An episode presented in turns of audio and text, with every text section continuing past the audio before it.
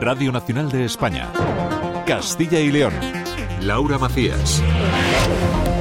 ¿Qué tal? ¿Cómo están? Muy buenas tardes. Consternación en Toreno, localidad de la comarca del Bierzo, tras este trágico suceso. Dos hermanas septuagenarias han sido halladas sin vida esta mañana por lo que parece ser una intoxicación por monóxido de carbono. Vicente Mirón es el alcalde. La familia sí que es una familia más numerosa del pueblo, hay varios hermanos y demás familias que todavía viven al pueblo y pues nos tenemos nosotros un poco consternados porque es una familia muy querida y y de toreno de, toda la vida. Amarga noticia para comenzar el mes. Y sin salirnos del Bierzo, el Ayuntamiento de Villafranca ha emitido un bando para avisar a los vecinos de que el agua de la red municipal no se encuentra disponible para su uso potable y para cocinar, por lo que se están distribuyendo bidones hasta nuevo aviso. Hoy, por cierto, el ministro Félix Bolaños ha visitado Palencia. Enseguida se lo contamos. Vamos con el tiempo.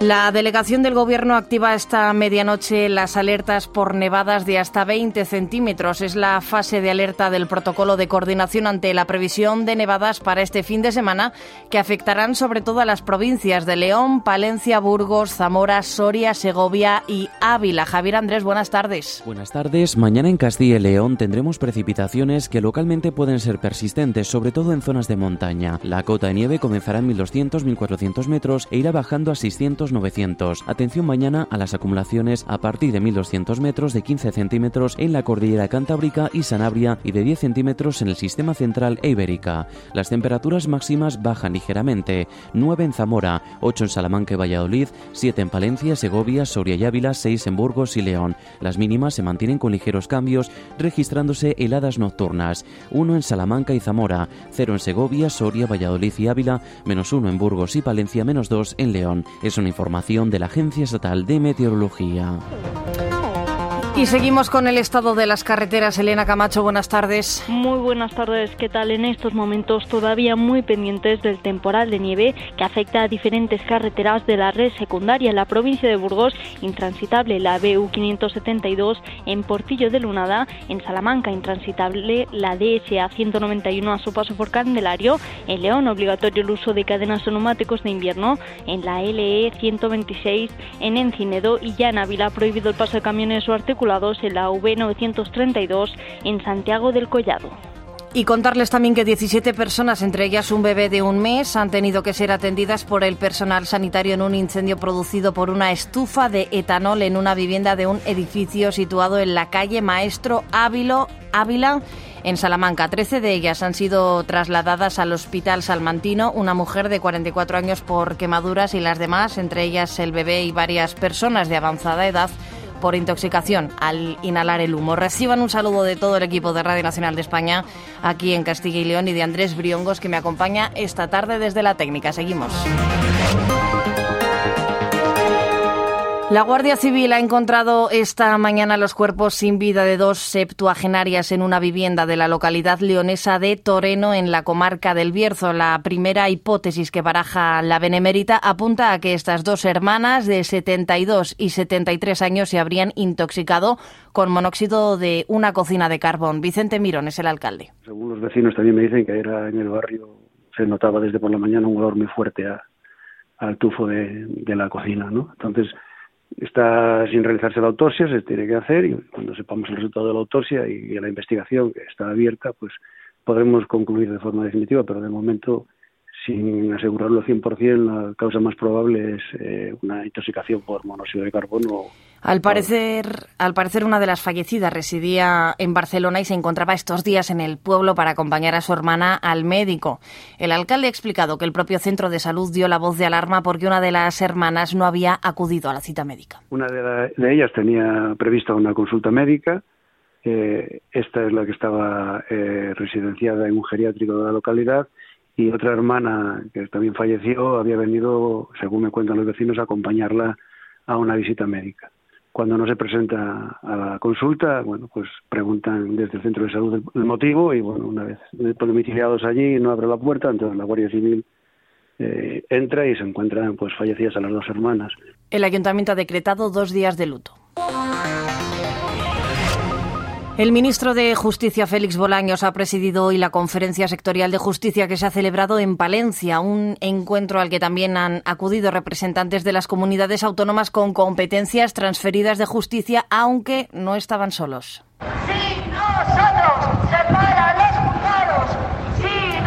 Concentración de trabajadores de la justicia para protestar y exigir mejoras salariales como las que ya han conseguido jueces o magistrados. El ministro ha asegurado que es un asunto al que se tiene que llegar de la mano de las comunidades.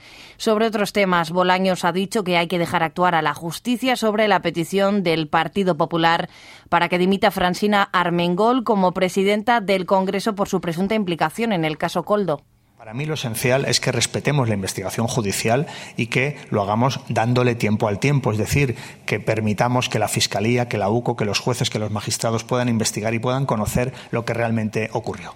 Cuatro minutos para llegar a las ocho de la tarde. La declaración como bien de interés cultural de la pirámide de los italianos en el Valle de Valdevezana, en Burgos, sigue generando polémicas 24 horas después de conocerse que sería declarado BIC, como así solicitaba desde hace un año la Consejería de Cultura que ostenta Vox. El alcalde del Valle de Valdevezana, José Antonio García, del Partido Popular, ha asegurado en estos micrófonos de Radio Nacional que le parece una muy buena noticia que la pirámide haya sido declarada por la Junta bien de interés cultural y dice además que con esta declaración aumentará el turismo del pueblo. Pues bien, era una cosa que yo creo que ya habíamos hablado con, con la Junta para que eso se siguiese su trámite como estaba en marcha. No lo veo mal. Eso ayudará a la zona para que nos dé un poco de, de vida al turismo y demás.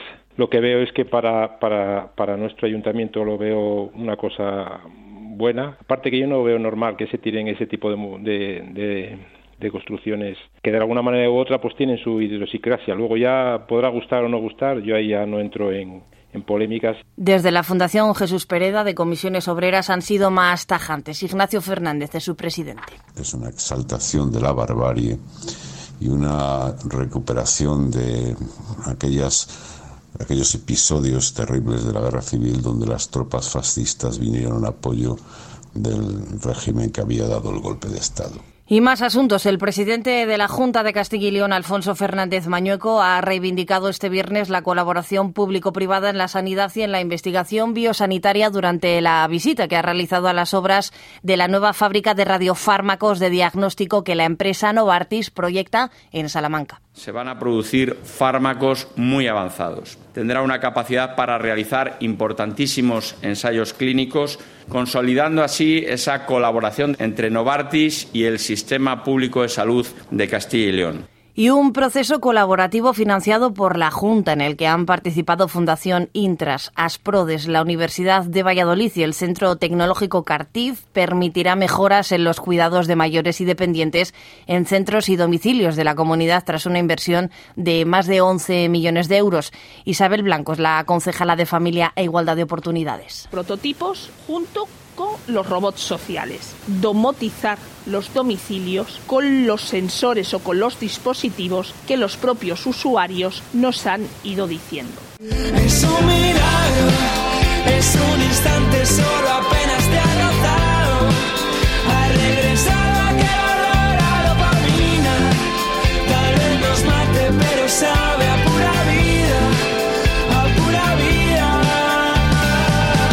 Girando por salas, la iniciativa del Instituto Nacional de las Artes Escénicas y de la Música, que busca apoyar a artistas emergentes de todos los estilos, llega hoy a Valladolid con un concierto de la banda 21. El grupo, recordamos, que comenzó en YouTube y que ya ha colaborado con artistas como Zahara o of Lesbian. Se van a subir al escenario de la sala Portacaeli en Valladolid a las nueve y media de la noche y las entradas ya están agotadas.